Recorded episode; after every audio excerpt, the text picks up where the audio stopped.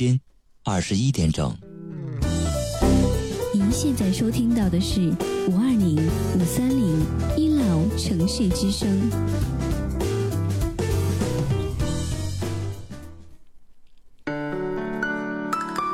您现在收听到的是五二零五三零一楼城市之声。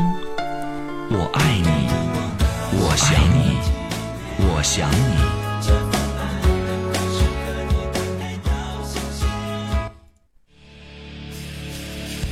您正在收听的是五二零五三零一 love 城市之声，爱一直闪亮，梦想延续。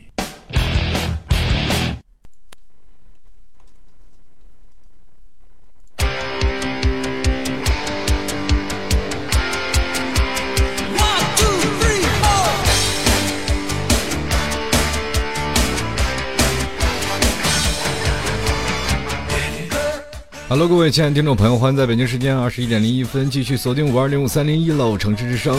这里依然是由老 T 携手本档导播半月为你带来的吐槽二零一四。首先还是非常欢迎各位亲爱的听众朋友准时守候在直播间，同样也是非常感谢喜马拉雅和苹果播客的听众朋友对老 T 节目的大力支持。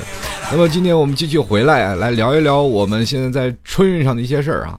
其实这马上马上兵临年关啊，很多人开始逐渐就要回家了。前两天我看到了一个新闻，有一个哥们儿骑着马回到家，人人称马上哥。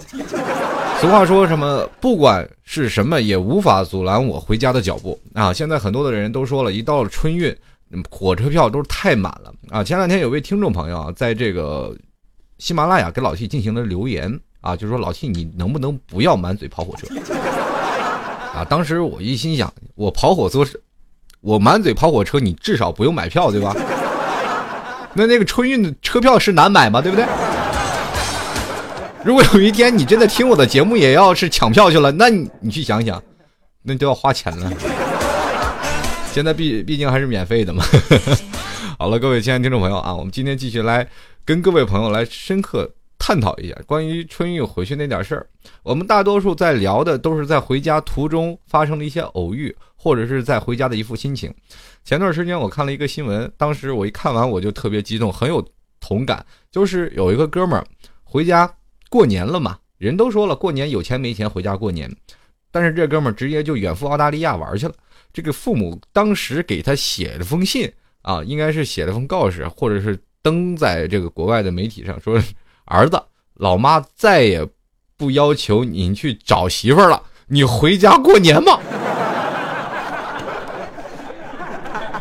哎呀，当时心里想的你是满满的全是泪啊！其实每到过年的时候啊，很多人都是回到家，七大姑八大姨肯定要围着你问一圈儿咱们不去在乎那些啊，可能有的人说心理承受压力还是够的，但是我们特别就是害怕家人的攀比。比如说，咱们在每个家庭当中，我们不知道是从何时开开始啊。一个哥们儿啊，他不管从小学习如何，长到大了，你找不着对象才是你所有的关键。我们这样的来评论啊，就是比如说我们在小的时候上课学习非常好，从小就一直被夸奖。你说，哎呀，这孩子太棒了。你说从小，你说每天你我都不用管他，他自己就学习去了。你看那个。你你看你表弟啊，你看你天朝三暮四呢，你天天就搞对象，那那那还是行吗？那长大能找着什么好的工作？我告诉你，你看看人家怎么样怎么样，就是这样的比啊！我不管怎么样，我从小你看也是爱玩是吧？每天就是我那个大表哥、二表哥就各种攀比，反正他们总是说，哎，你比起这个家亲戚，比起那些那些亲戚，他们多有什么成就感？比如说孩子省事儿，孩子省心，孩子上学。或者是用功读书，或者是考到某某的重点大学，这是让父母当中他们心里为之骄傲的一件事儿。每次过年回来的时候，比如说最简单啊，我们拿个最直白的方式来进行比较，也就是说，你如果还在家里没有考到大学，在家里找了份工作，工作的不是太好，你这一年可能也拿不到压岁钱。但是你的表哥这个时候从大学归来，他肯定能拿到一笔不菲的收入。就是说，你在同龄人当中，你可能拿不到压岁钱，但你的表哥，那他能拿到。就是哪怕你有，你的表哥也肯定远远胜过于你，对吧？人说人人多出去呀，上大学了，你呢干什么？所以说就是这样，攀比，等再过几年，对吧？君子报仇，十年不晚，咱就过几年。我们提前就是不上大学了，我们就提前先找对象了。在那段时间，我们步入了社会，我们认识了更多的女人，我们了解了更多的人的生活，或者是我们是现在站在女的角女的角度来讲，我们也是认识了更多的男人。我们知道这个社会当中的尔虞我诈。当然了，我们在感情也失败过，也经历过一些让人比较痛苦的事儿。所以说，我们在那个年代，我们去找到了自己的是吧？另外一半，过年的时候吃团圆饭，对，这个时候。从大学归来，那海龟依然孑然一身，没身边没有伴侣。这个时候，他就该挨骂了。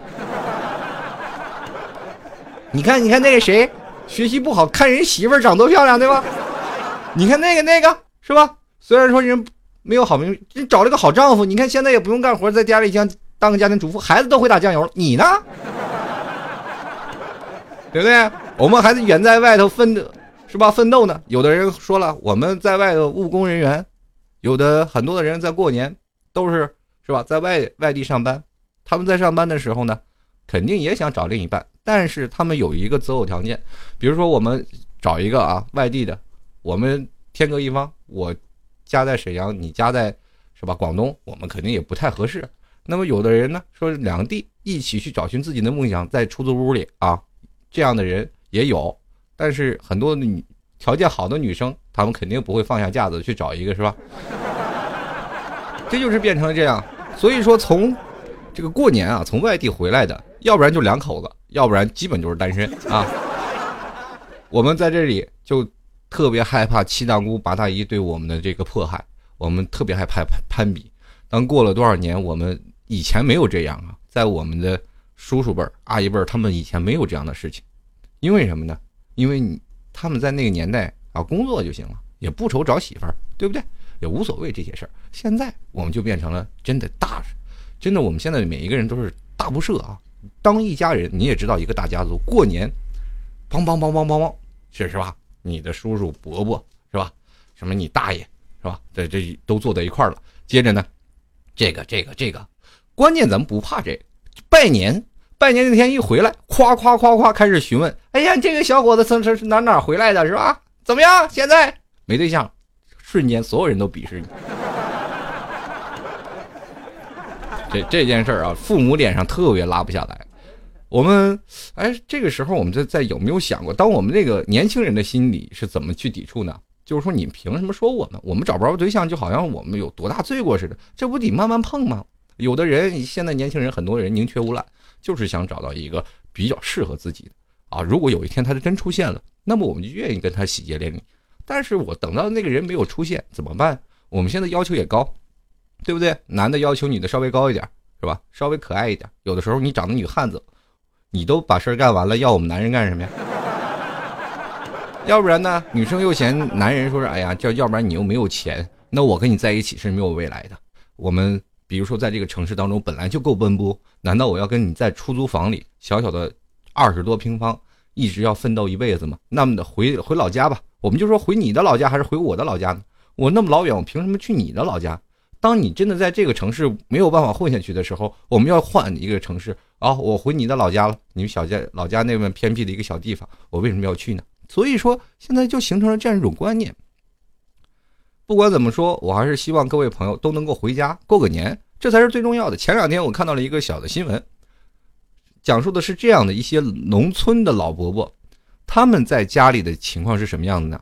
就是特别淳朴的农村啊，在这里种地。那么我们在大城市，当然当然都有是光鲜亮丽的什么霓虹灯啊，或者是各种的咖啡厅、各种的酒吧。我们在大城市当中都已经过得非常的 happy 了，但是在这些农村当中，我们才能找到这些质朴。所以说，当每到过年的时候，很多人都愿意回到家去看望自己的父母，不管父母说什么，不管他们做什么，我们总是觉得回家看看父母才是最重要的，对不对？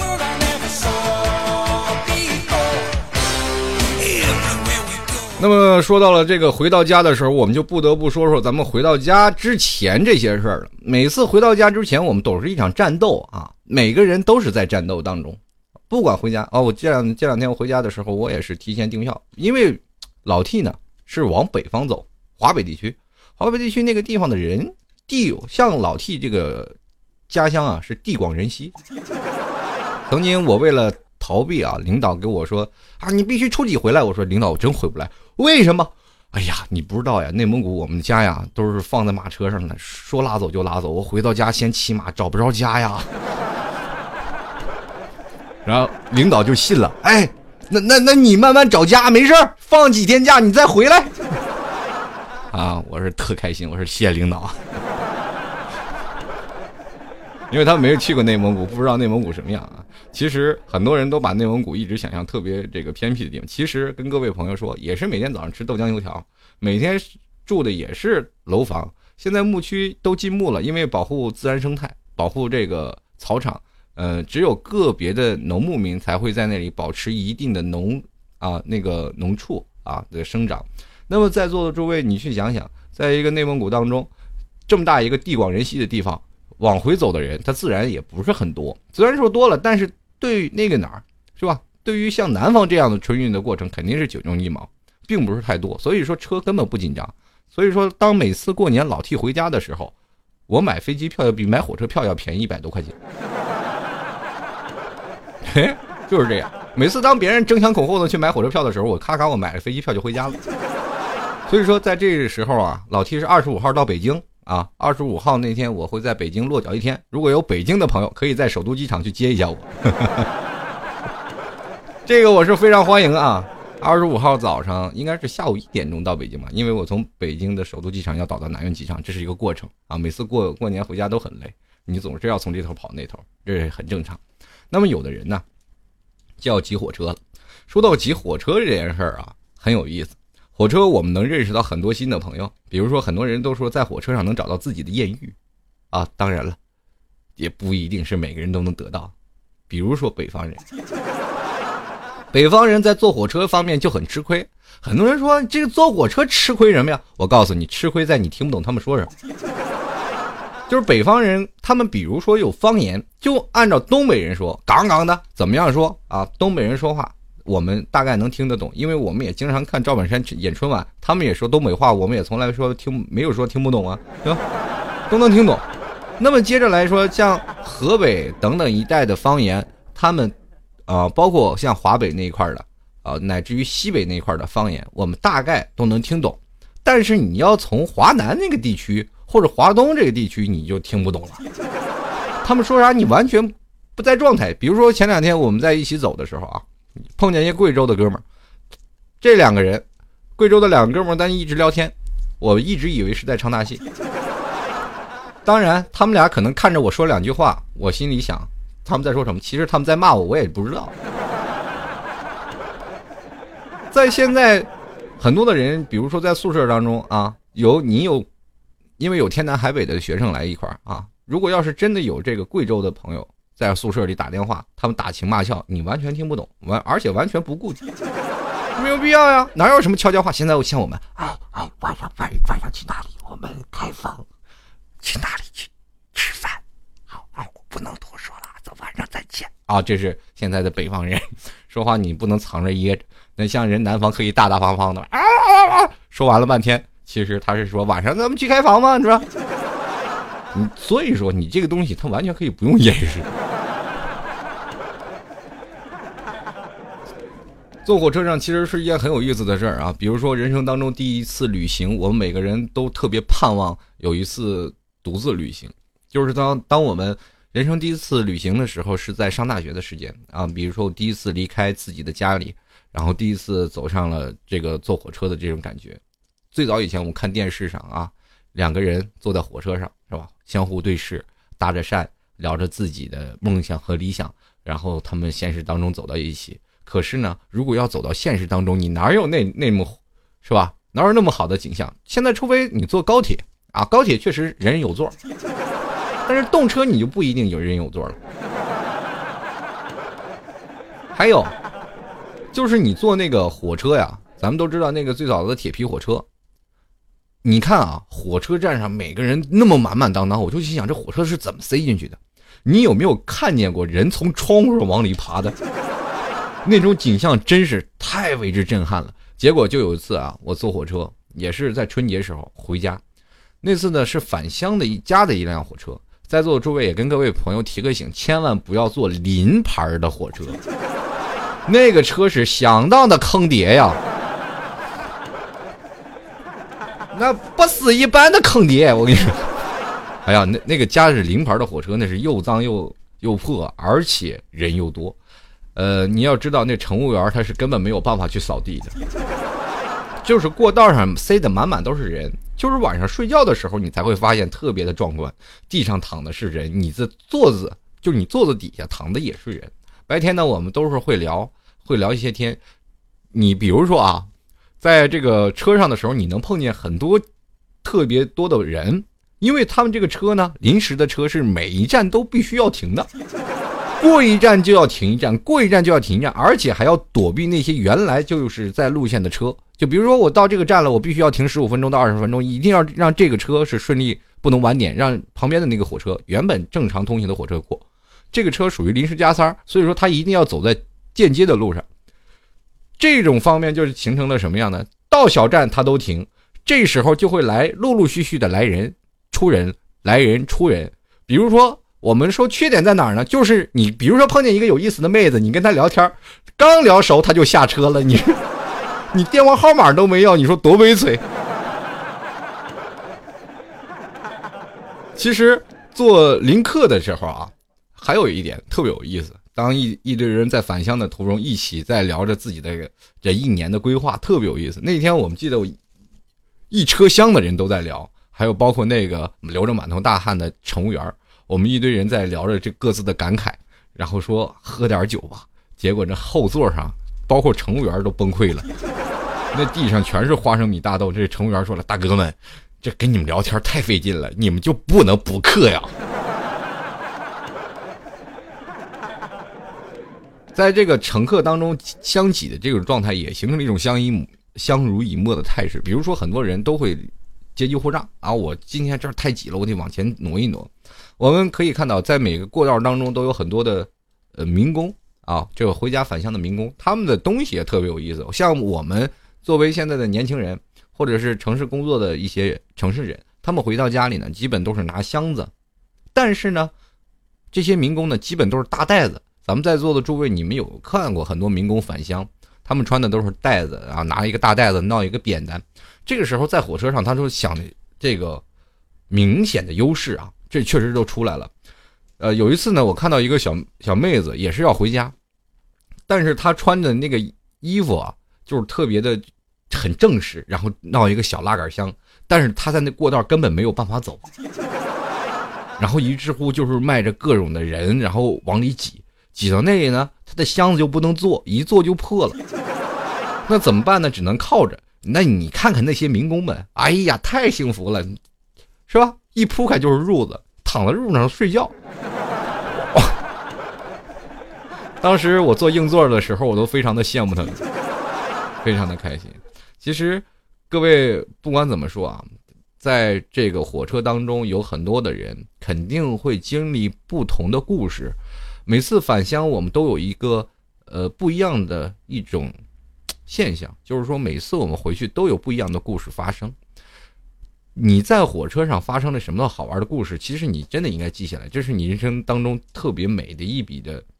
一笔财富，我们每次回家，在回家的路上可能要花很多时间。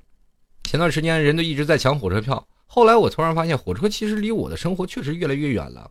因为我的城市之间啊，因为我走在城市的之间，一般都是属于有高铁的。因为现在有高铁的建立，高铁票并不难买。后来你突然发现，你在工作里这么多年，你突然想享受生活了。很多人现在回家都一般坐高铁了，从北京来上海的高铁只不过四五个小时。可能有的人呢，就是想要个那种过年回家省点钱啊，可能要花个两百多块钱坐个硬座。可是真的，这硬座当中会给我们带来比较远远高出你高铁当中带来的乐趣要多得多。虽然我们做的辛苦一点，但是你会发现人与人交流越来越近了。在高铁上，你有没有发现现在每个人坐高铁都是个人坐一个座，但是很少有人会跟你旁边的人去聊天的。但是我在火车上是第一次感受到那种聊天的感觉，因为你在火车坐的时间非常长，一坐就是坐十几个小时、二十个小时。我最高记录大概是坐四十多个小时，因为是从上海到内蒙古呼和浩特的一趟火车，那趟火车是走两天两夜，在那两天两夜当中认识了很多朋友，就跟人聊天嘛，因为你在不同的座上，你在跟不同的人聊天。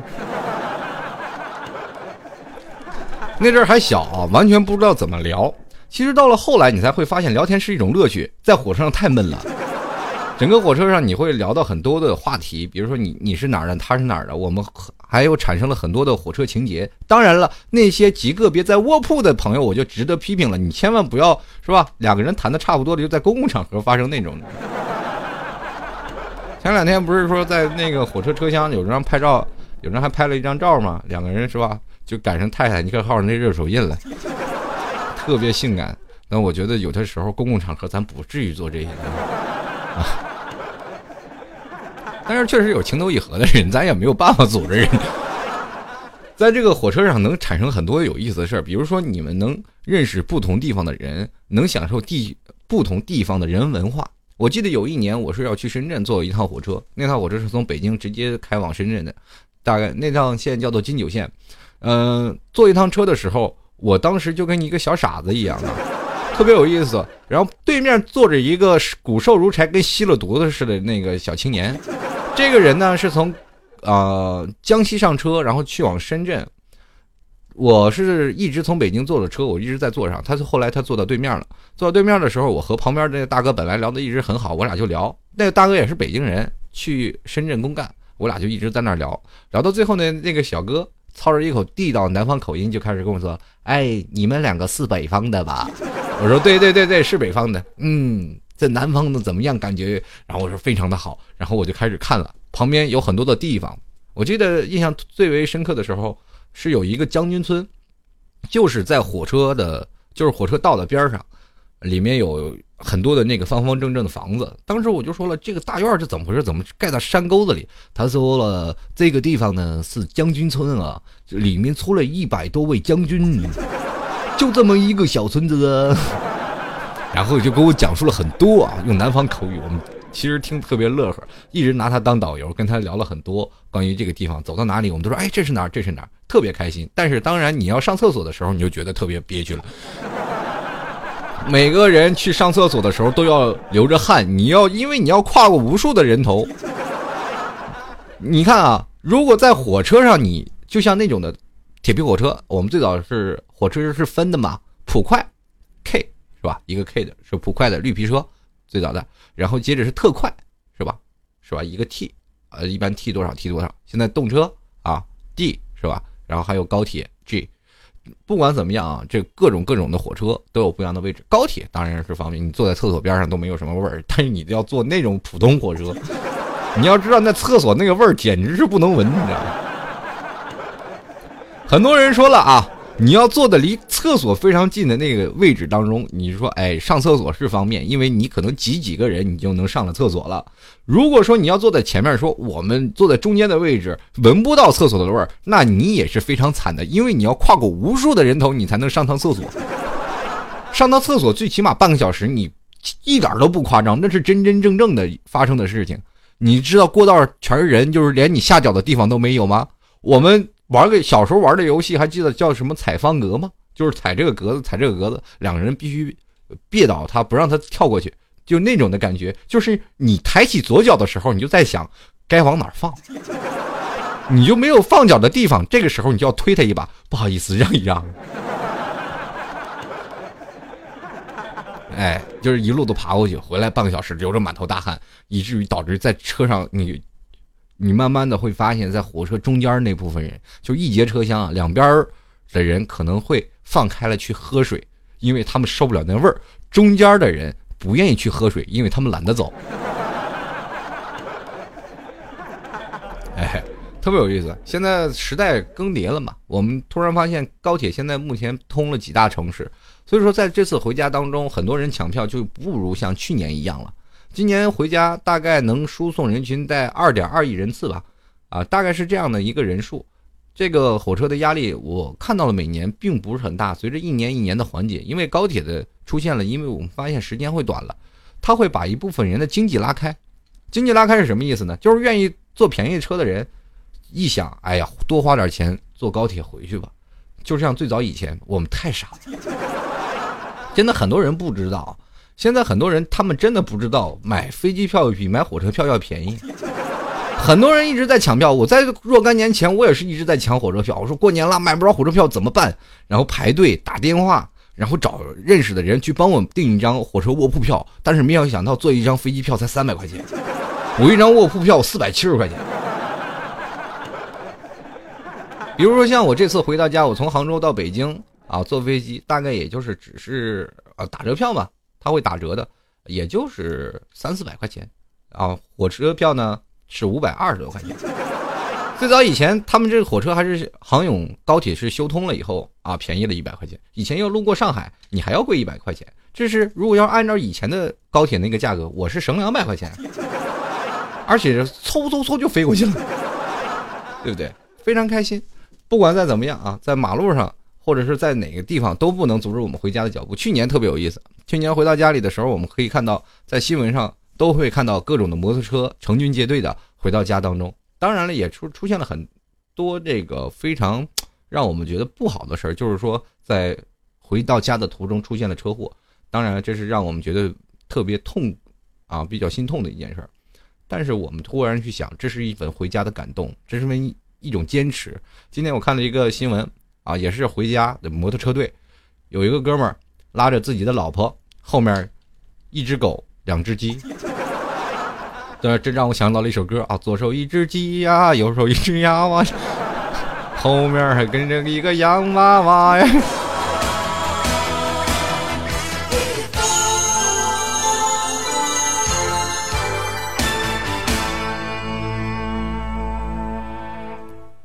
其实有的人还有经过这样的一种事儿啊，就是回到家当中一定要走着回啊，就当时买不着买不到火车票要走着回家的人也有，就是徒步旅行。嗯，徒步旅行对于我们年轻人来说太费时间，因为我们现在就就缺时间。很多人过年的不放假，对不对？去年我们在嚷嚷这些事儿的时候啊，本来我们说假期不够长，我们一嚷嚷好，国家连你除夕都不给你放，再嚷嚷你过年估计连假都不给你。太惨了啊！现在每个年轻人都活得特别困难。我们去想一想，现在的春运越怎么说呢？春运越来越拥堵，很多人一直在吐槽二零这个幺二三零六，就是说这个幺二三零六怎么样怎么样。其实二幺二三零六那帮人也快疯了，就每天往自己的这个办公室里放，就吃饭的地方放一个这个假人儿，天天在那儿发泄，打假人儿，不是太痛苦了。啊，人多了挤一个网站，当然就崩溃嘛。你去想想，咱们全世界啊，不是说全世界了，啊，就全世界吧，有哪个网站每天都有几百几百万的人天天去那点呢？你就说几大门户吧，现在目前几大门户网站谁都干不过幺二三零六，你知道吗？所有的人都在那抢票，你就你就知道他一下放好几万张票，好几千张票。不到十秒就没了那种感觉吗？真的无法想象。比如说，在多少多少多少秒，啪，十秒钟，一二三四五六七八九十没了。有的人说一抢票就是马上开始售，一刷新已售完，可能连十秒都不用啊。中国的人。是力量是非常强大的啊！那段时间，我们前段时间这个办公室里，就是充斥着各种胜利的怒吼。这比如说谁抢到票了，都非常开心，就是抢到了。然后有的人抢不到，天天骂公司这破网。好多人都在抢票，然后这是一场大战啊！就是今天就是你帮我，我帮你。哎，今天我抢到票了，我明天我帮你抢抢票。但是你永远无法干过黄牛啊！一个黄牛自己就刷好几好几千张票，而且还是被一个黄牛破解了。你说国家这个漏洞吧？这国家咱真没人才了吗？说到了这些公务员，还干不过一个黑客，对。所以说回到家之前能买到这些火车票的人，确实是太幸福了。有很多人用这些刷票软件，有抢票软件，但是我觉得都不太合适。我们去想想。如果当我们用刷票软件的时候，我们会为什么有很多农民工是要坐在中间的？你有没有想过这样的问题？他们的渠道太少了，他们很少。你要知道，他们不会很多农民工，他们不会上网的，他们不知道网络抢票这件事儿，他们只能打电话。你知道中国移动通信吗？啊？中国移动通信都是中国移不动吗？那中国联通是中国联不通吗？好，我们打幺二三零六是根本打不通吗？你知道吗？打幺二三零六那天电话就一打电话，幺二三零六拨出去，然后然后就等着订票热线订票，然后就是您稍后，我居居然听了一天的电话铃音，就在那一直听着他的音乐都都会唱了。这个时候就应该找一个创作人，词曲创作人拿幺二三零六这个背景音乐能再创作一首歌了，你知道吗？参加中国好声音，说我这首歌这么耳熟能详，你为什么创作的？那是因为我在买不到火车票的时候创作出来的。嗯，这个世界太 is crazy 了。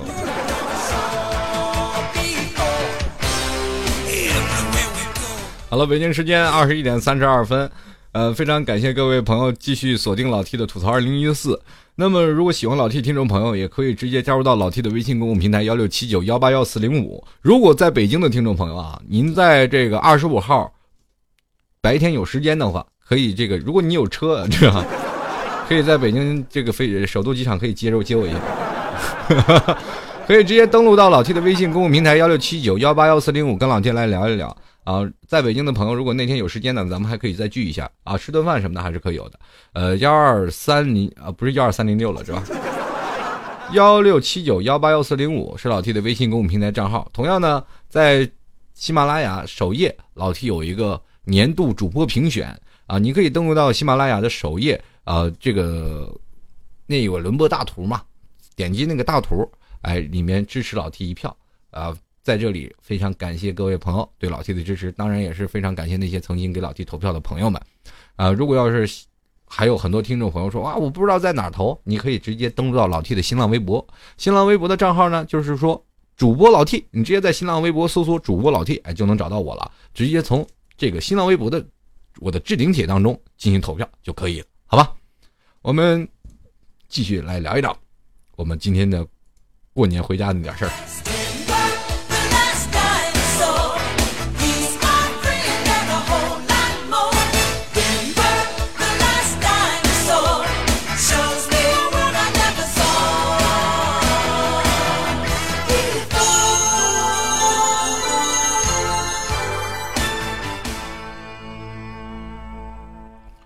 说到过年了，啊，我们预想啊，这个每年过年不同的家里都有不同的习俗，要贴春联儿啊。有的人说这个回到家里呢，就是有很多的年味儿。其实，在座的诸位，你有没有想想，曾经在小的时候，我们在很多年前，我们知道一个字儿啊，叫一个词儿，叫年味儿。年味儿这个词儿在多久以前在我们记忆当中消失了？你们有没有想过这个问题？很早以前。我们知道一一个词儿叫做年味儿，就是说马上濒临年关，就是快过年的时候，我们就是很多家里不是都很多人就提前就买炮了吗？就会放炮啊，或者是贴春联儿，忙得不亦乐乎。有的是扫房子，各种的采购啊，你看到各大市场都已经人满为患，然后买春联的买春联，或者是整个街上是买灯的买灯，买灯笼的买灯笼，开始布置自己的家里，张灯结彩的。可是现在你有没有想到？过年它的年味儿在哪里？我们很多人小的时候就特期待年三十那一晚上的一顿饭，因为我们在年三十才能吃喝的那个，那叫最早以前叫健力宝。现在太多了，现在不管是什么健乐宝、百乐、百事可乐、可口可乐等等等等，还是喝死人的围围绕地球两圈什么奶茶什么？太多了啊！这品牌很多。后来我们突然发现，我们不管在哪个地方饭店，我们每天都在吃，我们。不在乎年夜饭那顿饭了，因为我们经常会发现，我们一大家子人如果有时间的话，我们就会在一起聚一聚。后来我们会越来越发现，年味儿慢慢变成了团聚的日子。很早以前，我们八月十五啊是家里团聚的日日子啊，就是一堆人家里吃个饭。后来你看看现在，我们形成了一种什么事儿？过年年三十儿一帮人才能聚在一起。比如说聚在一起吃饭的很多的学生，他们回到家里，很多的同学回到家里，我们会发现，在过年的时候，我们现在不是在吃饭，而是在聚会。不管是家庭聚会、同学聚会还是朋友聚会。哎，这为什么形成出这么很多人抢不到票吗？比如去年我们同学吃饭的时候，就哎说那个谁谁谁怎么没回来？没抢到票。那怎么了？那他不回来了吗？那总得想办法回来吧。嗯，那够呛了。这估计是去别的地方就过年去了，是吧？有的人是过年回到家是不想回家。我就我记得有一年啊，我的亲身经历，就是我第一年。回到家里，马上快过年了，然后我跟我爸妈说了，我说我要走。我妈妈说你过年了，你不在家过年，你跑外头干什么去？我说我一定要在外头过一个年，因为我没有在外面过过年。我说每年过年我都会回家过，但是让我在外面过一个年。这个时候我过年回到了我公司的地上班的地方，在上班的地方跟同事一起过年，突然发现太没意思了。真的，过年就是怎么回事呢？一帮同事吃个年夜饭，在桌子上吃顿饭，吃完饭了以后呢？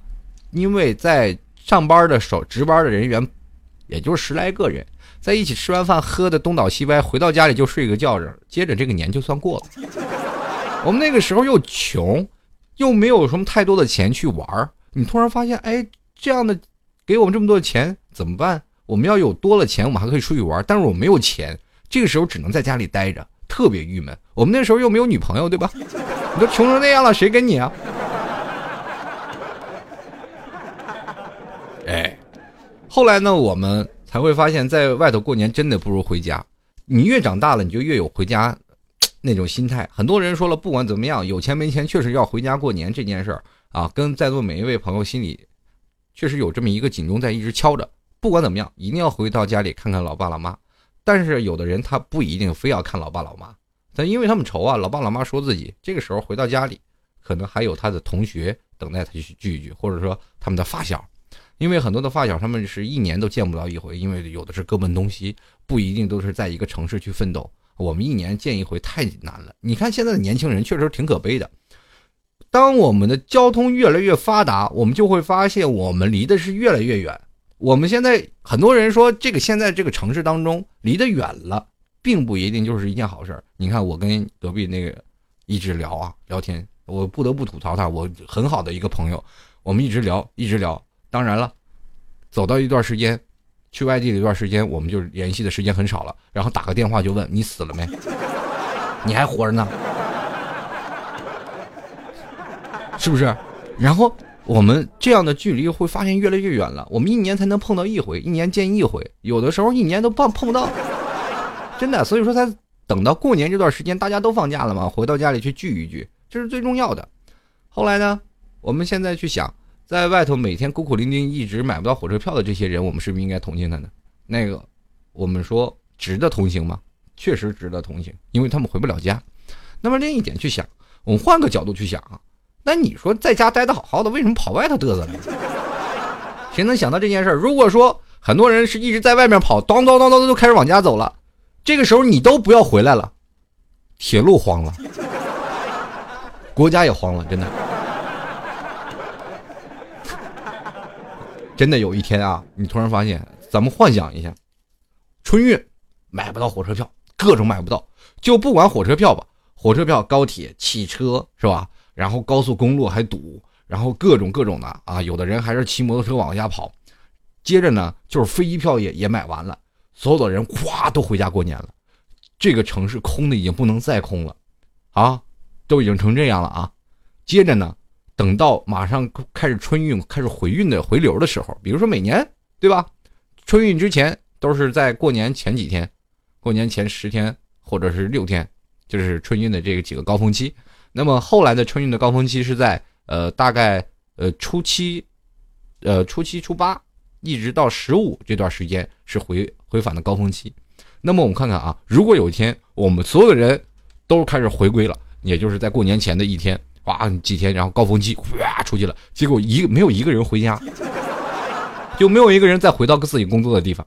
你说这个时候国家心慌不心慌？很多人啊有排外心理，这是在每个地方啊，就是说，包括在北京、北大、广深啊、北上广深这四大城市，那有很多地方都是深圳，当然它不排外啊。深圳本来就是一个呃移民城市啊，很多的外地的人组建的一个城市，当然它也没有太深的本地文化。就越是本地文化越深的城市，比如说上海、北京，还有广州，这城市排外的，就是这个比较排斥外地人啊，这个比较多的几个城市。你看看这几天，过年这几天，你们有本地人吗？上海的、北京的，还有广州的。你坐过北京的地铁，在过年年三十坐地铁的时候，你看那地铁的人稀稀拉拉的。你知道，在北京你可以坐到有座的地铁，你知道吗？你可以躺着。然后马路上，你知道什么叫堵车？你从来都，是吧？在过年那几天，你都不知道什么叫堵车。各大路都畅通无阻，哇！一走到三环、五环，哇天呐，跟那个跑赛车跑道似的。上海也一样啊，基本都快是形成了一座空城。那么，当这些人如果都不回来呢？你想想，你这城市是不是要塌方了？很多人还排外呢。你如果是这几天，你是不是咱们都不工作啊？这几个城市都停滞下来了。如果这些人都集体不回去了呢？就建设自己的家乡。因为上海，我是学会了这些东西。我上海学会了这些东西。我们一起人在上，在我们比如说二线、三线城市，我们在组建自己的家乡。我们炒我们自己家的房地产，好吗？我不吵你们上海了，上海太多了。这个时候，你去想想，在这些真的北京、上海、广州这些排外的这些人，你们心里心酸不心酸？留的都是一些烂尾楼，你会发现这个会影响到整个国家的经济条件水平。如果真的中国人啊。就没有办法，人太多了，没有办法一一团结。真的，要是中国人非常团结的话，一人腌个唾沫，那日本还敢来侵华吗？对不对？就是这样啊。我们总是在想啊，这些人我们在外务工的人，如果是正好在过年这几天，很多人说哎太清静了。如果要一直让你清静，你真的会疯。比如说，我们拿一个，就是拿上海啊、广州和北京这三个地方。人太多了，你见过吗？前两天我是去上海跟这个听众朋友组织去跨年嘛，在这个外滩，你基本都看人挤人，那个场面就跟那个春运似的。你要挤在中间想看个什么三 D 立体，你基本挤不进去，那基本都是人线包起来的。好吧，那看炮放炮吧，那你也看不到。你到外滩上，你都根根本挤不下去，你就感觉那些人要把栏杆一挤掉，能掉下来好几十人，你知道吗？就这种的人。到了广州也是，你去个，啊，去个地方，那都是人挤人啊。比如说你到一个一条街上啊，上上上街下街吧，那叫，我操，都是一堆人，人挤人。然后你到了那个哪儿，到北京也是，你坐有一次坐的西单啊，我在西单上车，等地铁，那地铁马上就要到了，哗，呼啸而过。为什么地铁都不敢停啊？挤不上人了。真的，你一点无力感没有。现在你到过年，你去西单，你去看看，西单商场那个房租非常贵的啊。如果没有人回到北京再上班了，所有的人都在自己家开始发展了，那么你去想想，西单不到一个月肯定要倒闭了，对不对？那些商场、那些饭店等等都要倒闭了，而且那些房地产全都成为烂尾楼，你信吗？买了那么多的房子，肯定没人住。你北京就是一座空城。上海也是一座空城，广州还好，本地人多啊。你就行，反正不管在哪里，它都会变成特别空的一座城。所以说，在广州为什么会有那么多的人？因为有很多的打工妹啊，或者打工的呃打工仔，他们都会去那里去打工。上海呢，IT 民工；北京呢，有志青年；到深圳了呢，就全是属于信息化时代了。每个地方的人群都不一样啊。所以说，我们突然发现了，到上海很多人，我去跟他们聊天的时候，我问他们一个月挣多少钱，他们说一个月挣四千多块钱。我说四千多块钱，很多，比如说像在二线、三线的城市，他每月才挣一千多、一千五啊，到两千的也有。他们就会想，这高工资你怎么花？那些挣几百块钱的也有，真的，在一些三线城市，你看那些大妈们，他们一月才八百块钱。我们这时候去想，他还不如我工资零头多呢。他们怎么活？但是他们活得也很开心。现在你月四千块钱，你说你这钱怎么花？两千块钱交房租，剩下的你觉得中午一顿二十块钱的饭加上晚上一顿二十块钱的饭，我还能剩下多少？那我就问他了，你为什么何苦在这儿呢？你为什么过年不回家呢？回家我挣八百块钱，哎，我去，接受不了。这是因为我们接受不了这种事实。每个人他心里都去想，每年回家过年一定要给家里带一些东西。我们去想想，在过年之前我们就开始攒钱，每年过年回家我们就是在愁给自己爸妈带多少礼物。有的人呢，比如说像现在长大的年轻人，回到家会给妈妈、爸爸直接塞钱。比如说有的人给两两千块钱，给三千块钱，对吧？加上你回家的火车票，加上你给孩子的压岁钱，你回家最少的花费将近在一万左右。我这还没回家呢，我还没回家呢，我欠人好几千块钱。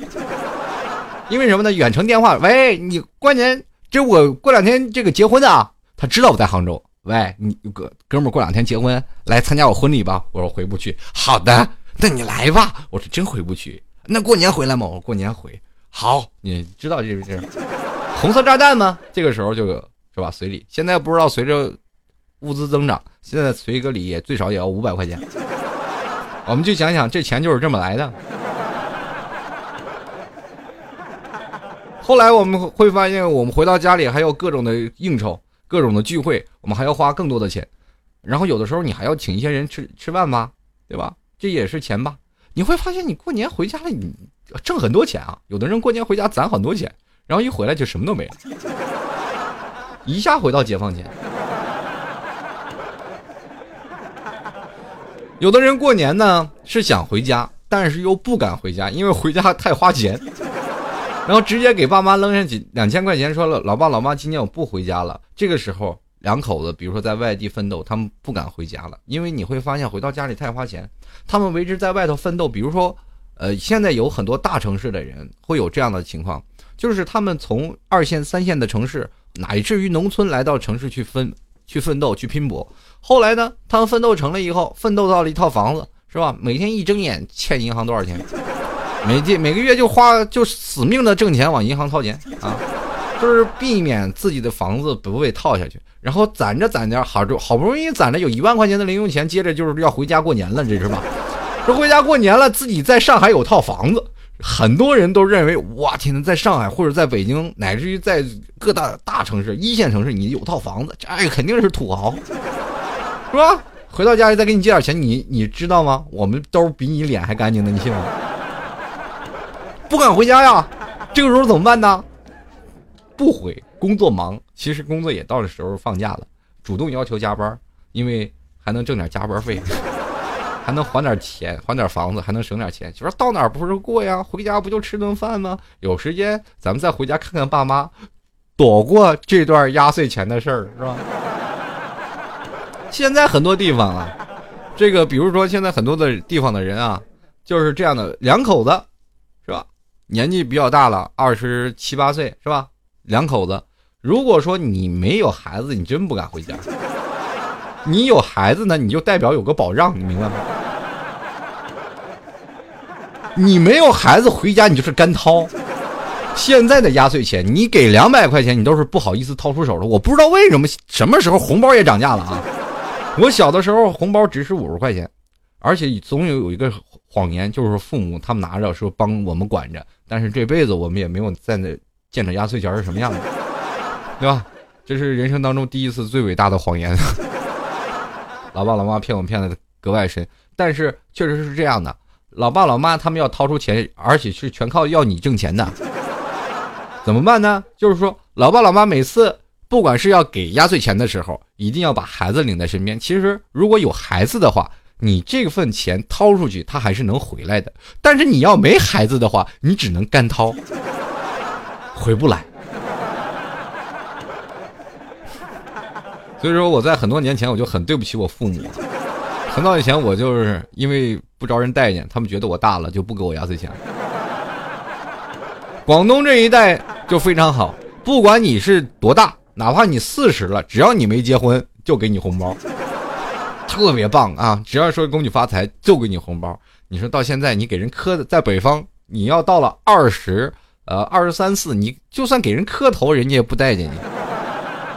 就是这样啊，真的。到了二十五六的时候，你开始工作了，你哪怕一月挣四百块钱，你只要挣钱了，这个时候你就要给人发工发红包了。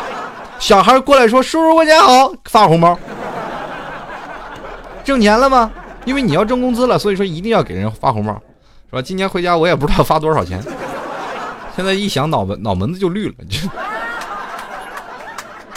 哎呦，是吧？所以说在北方就是比较悲催，在北方人他们的想法就是这样啊，在南方确实就是这样，你不管怎么样，你去跟个不认识的人，就真的啊。有一次我在南方是怎么回事呢？一到过年了，南方过年，我是在深圳过的，深圳是。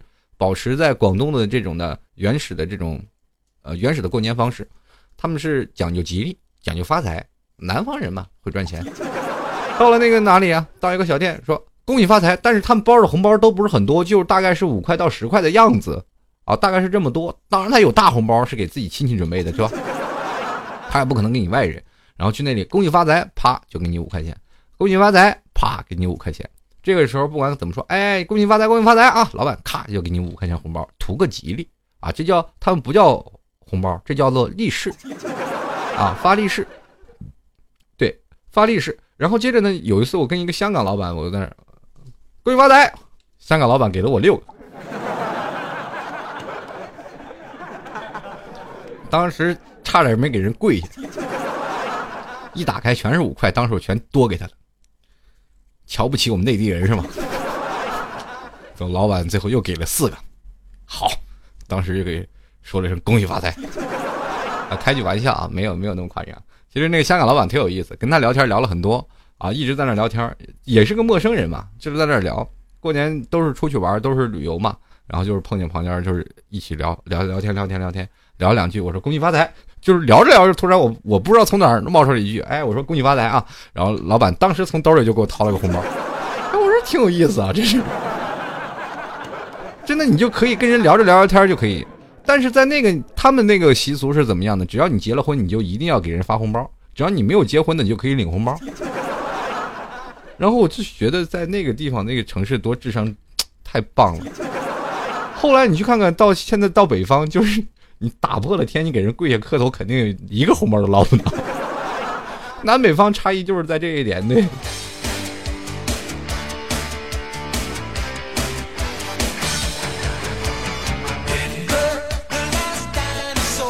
继续来看啊，这个呃，听众朋友的留言，一片云儿啊，一片云儿，他说：“老 T，能不能不要满嘴跑火车，还领孩子？这个领孩子都敢听了，你这句话子。”应该说反了吧？你说不敢领孩子听了吧？这个，领孩子听怎么点儿领孩子听，他能多接受教育，反抗你们父母对他的现实压榨，你知道吗？啊，这个名字要长要叫的响的听众朋友，他说：“老 T 啊，我刚刚啊跟一个姑娘好上，一个单位的。”但是我没打算过完年就跳槽啊！但是我打算过完年就跳槽了，怕是工作没了，媳妇儿也没了，何去何从的啊？你合着你这一离职了，你媳妇儿就没了是吗？你他妈感情怎么就这么浅呢？这过年前啊，就直接把人拿下呀，对不对？你现在过年前就把人拿下，还怕什么呀？荔枝啊，说了我喜欢下雨天，先不说我的头发喜不喜欢啊，喜欢淋雨的感觉，但是雨不能很大，不穿雨衣。也不会很狼狈，所以呢，我喜欢穿戴帽子的外套。今天就恰好是这种情况啊。由于我走得很急，走在我前面的这位中年男子犹豫再三，主动要求为我撑伞。我笑了，说了句谢谢。我并没有去猜想别的，看得出他也是考虑一番后才斗胆提出建议的。呃，这要不是因为我钟情于淋雨，一定不会辜负他的好意。呃，这位励志朋友。如果要是我的话，我就果断扔掉伞，跟你一起淋雨。这就说明情商高低的问题。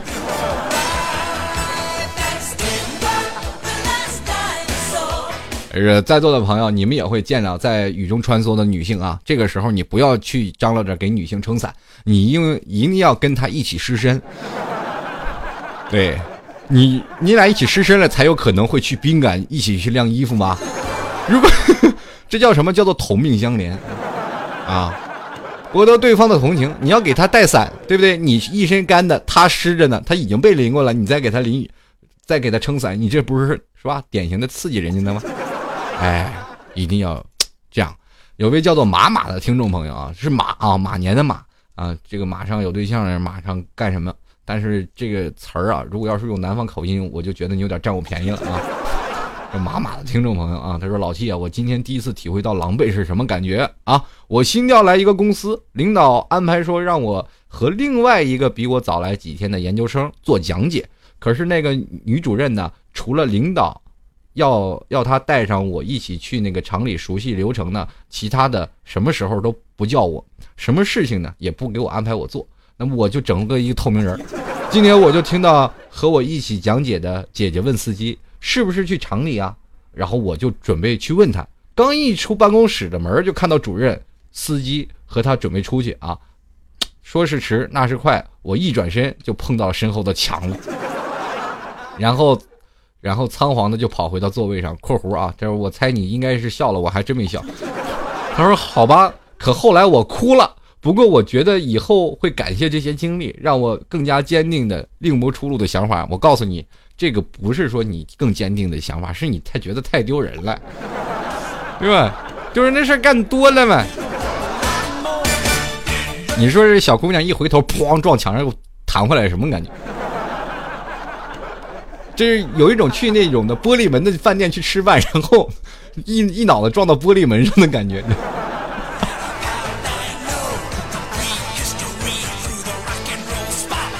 好，今天在节目结束之前呢，我还要感谢一个来自于这个，应该是新疆阿克苏地区二中的这些高三年级的听众朋友啊，这些不管是师生啊，对老 T 的大力支持。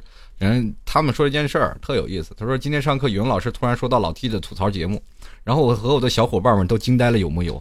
然后最后呢，语文老师神秘的说，呃。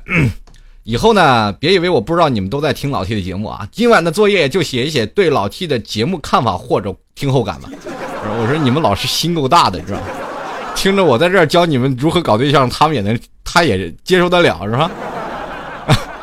当然了，有一位有一位朋友啊，他们这是在微信公共平台跟老 T 说的啊，这个委曲求全累不累？在这个说到他有一个学生啊，写到老 T 的观后感。当时说写的文笔特别好，我给大家念一下啊，这确实是说在一团糟的生活啊，在一团糟的这个呃生活里呢，似乎没有什么是可以让我们提起兴趣的。每天都是满满的课程，满满的作业，那些飘散在风里的梦想似乎都只是一个梦，离我们好远好远。人生似乎就是这样，都是黑色的。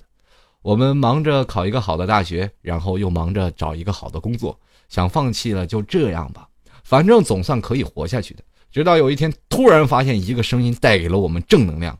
我过得似乎并没有那么糟糕，于是我就开始积极的在这一团糟的生活里寻找着让我为之奋斗的乐趣。于是我发现了，之前我就像一只坐井观天的小青蛙，生活在自己的世界里，只是羡慕别人的好成绩，别人的优秀，一遍又一遍，一次又一次的给自己找不努力的借口。太棒了，你代言人呐？以后老 T 的节目稿子就交你出了啊！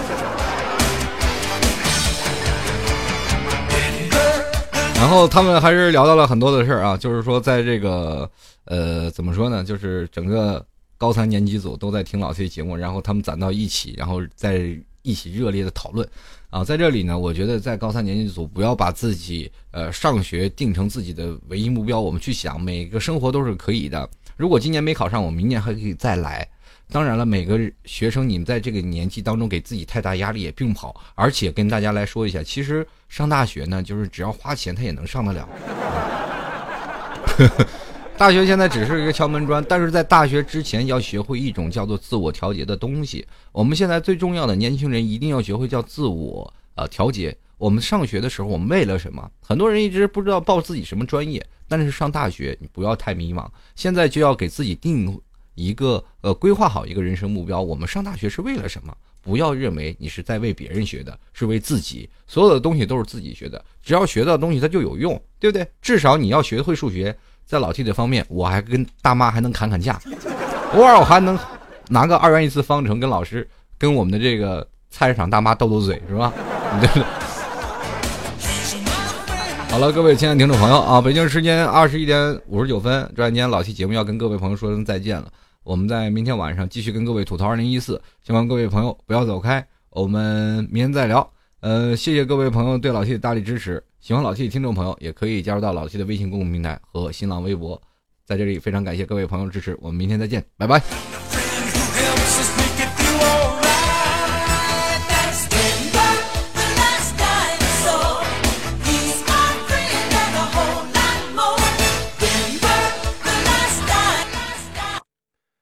刚才听老 T 呀说关于他某些听众朋友的事儿的时候，我就觉得颇有感触。